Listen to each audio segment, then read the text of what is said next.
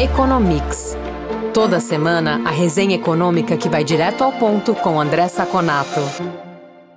Olá, ouvintes do Economics. Começa aqui mais um bate-papo com André Saconato, que é economista e faz uma análise dos principais índices e fatos que movimentam o mercado e afetam o dia a dia das empresas e também dos consumidores. Tudo bom, Saconato? Olá, Fernando.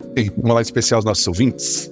Saconato, destaque da semana é o resultado do PIB, que saiu agora há pouco, crescimento de 0,9% no segundo trimestre, acima do esperado pelo mercado. O que, que puxou essa alta? Quais foram os destaques?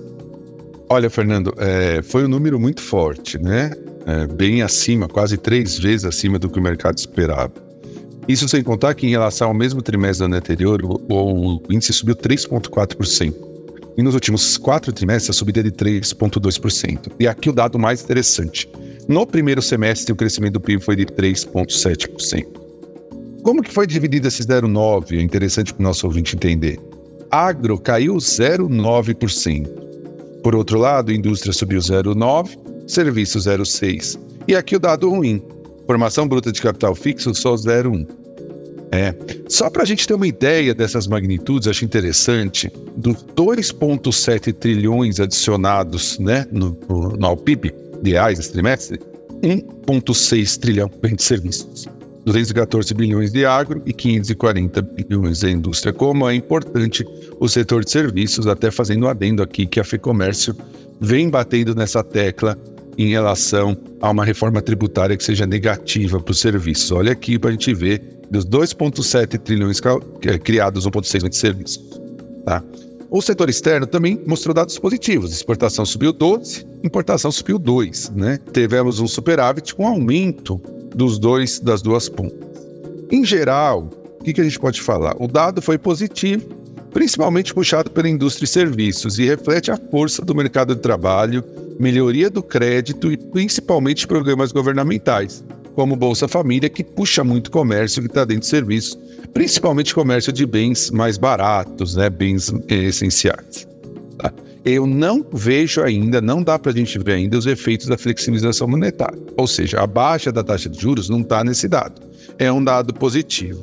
Ele vai, esse dado com certeza vai trazer melhoria nas projeções da, dos agentes financeiros, dos agentes do mercado financeiro e das indústrias, do comércio em relação ao PIB desse ano. A nós, nosso próprio uh, previsão Provavelmente dessa vez, a FEComércio vai passar de 2,5%, pode ficar ali entre 2,6% e 3% do PIB por ano. O dado ruim é investimento.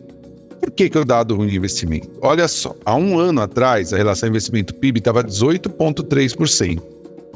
Esse agora está 17,2%. Significa, esse crescimento de hoje vem do investimento de um ano atrás, dois, três anos atrás. O crescimento daqui um ano, um ano e meio, dois anos, vem do investimento desse ano. Então, assim, as condições para o crescimento para o mesmo período do ano que vem são piores. Então, eu acho que esse é um ponto que a gente tem que ter muita atenção. É, não, a economia não está gerando condições para que o empresário invista. Precisamos ficar bem de olho nisso. Em geral, o número é positivo. Eu colocaria essas ressalvas, principalmente se a gente for pensar para o futuro. Outra boa notícia para a economia é a queda na taxa de desemprego, de acordo com a PNAD. Essa taxa ficou em 7,9% no trimestre, que terminou em julho, uma queda em relação aos 8,5% do trimestre anterior. O que, que nos mostra esse conjunto de dados? Olha, Fernando, mostra novamente que nós estamos tirando os frutos, né, lá da taxa de investimento, da crescimento da economia lá de trás. Por que lá de trás ainda não dá para falar que é um efeito positivo do que acontece no presente? Porque o mercado de trabalho no Brasil ele tem o que nós chamamos de delay. Ele cresce mais tempo, mesmo quando a economia está caindo, e quando a economia está subindo, ele demora para crescer. Porque nós temos uma legislação trabalhista muito engessada. As pessoas demoram para contratar e demoram para demitir, porque o custo é muito alto. Então, assim, são dados positivos. Por exemplo, o número de desocupados teve baixa no trimestre de 573 mil pessoas, deixaram de ser desocupadas, é, foi agora para 8,5 milhões. E em relação a julho de 2022, o crescimento foi de 1,36 milhões, ou seja, um, quase 1 milhão e 400 mil pessoas saíram da desocupação e voltaram para o mercado de trabalho. O número de pessoas ocupadas cresceu 1,3, um aumento depois de duas quedas trimestrais seguidas. Então, os dados são muito bons. O que é o único dado que chama atenção negativamente? Da criação de 1 milhão e 300 mil novos postos de trabalho, 800 mil são informais. Então, nós estamos aí com a criação de empregos, mas ainda com a criação de empregos de baixa qualidade, o que é muito ruim para a economia. Em relação ao rendimento, é, ficou estável no trimestre, 2.935 reais, com crescimento de 5,1 em relação a julho do ano passado. Mas, como teve aumento do emprego, a massa, que é o número de pessoas ocupadas vezes o salário médio, aumentou para 287 bilhões, aumentando 2% no trimestre, 6,2% no ano. Então, os dados são positivos em geral, mas com essa ressalva da qualidade do emprego. Quer saber mais sobre o comportamento da economia? Conferir indicadores e pesquisas que orientam o mercado? Ter acesso a informações de especialistas em primeira mão e conteúdo exclusivo? Visite o lab.fecomércio.com.br.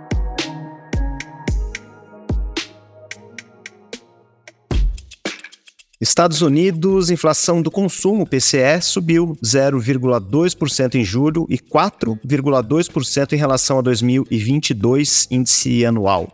Notícia boa ou ruim para a economia americana, Saconato? Olha, Fernando, foi uma mistura de emoções, né? Na realidade, entre os analistas americanos. Qual é o ponto positivo desse número, né? Você não teve um aumento substancial, mesmo com o mercado de trabalho, que nós vamos falar logo depois desse com ainda aquecido. Então, se você pega o, o PCE de um ano, ele subiu de 3 para 3,3. Não foi nada absurdo. E o CORD 4,1 para 4,2 anualmente, tá? Então, assim, não cresceu demais, não teve um, um grande estouro do índice. Isso fez com que alguma uma parte dos analistas se animasse um pouco em relação ao fato de que não vamos ter uma queda brusca, vão ter que aumentar muito os juros e ter uma queda brusca da economia americana. Mas, por outro lado, como essa ponta final do índice, tanto o core como o, o índice cheio, o índice cheio de 3 para 3,3 e o core de 4,1 para 4,2, uma boa parte do mercado viu isso como uma mudança estrutural. Né? Vínhamos tendo quedas consistentes de inflação e parece que ela chegou num piso. Né? Que, que isso gerou em termos de análise para quem olha o mercado? Eles falaram o seguinte: olha, como a inflação tem aí uma resistência perto de 3, 3,5, vai demorar mais para chegar para 2, que é a meta do Fed. Portanto, o Fed vai demorar mais para começar a baixar de juros ou mesmo vai ter que aumentar aí no meio do caminho.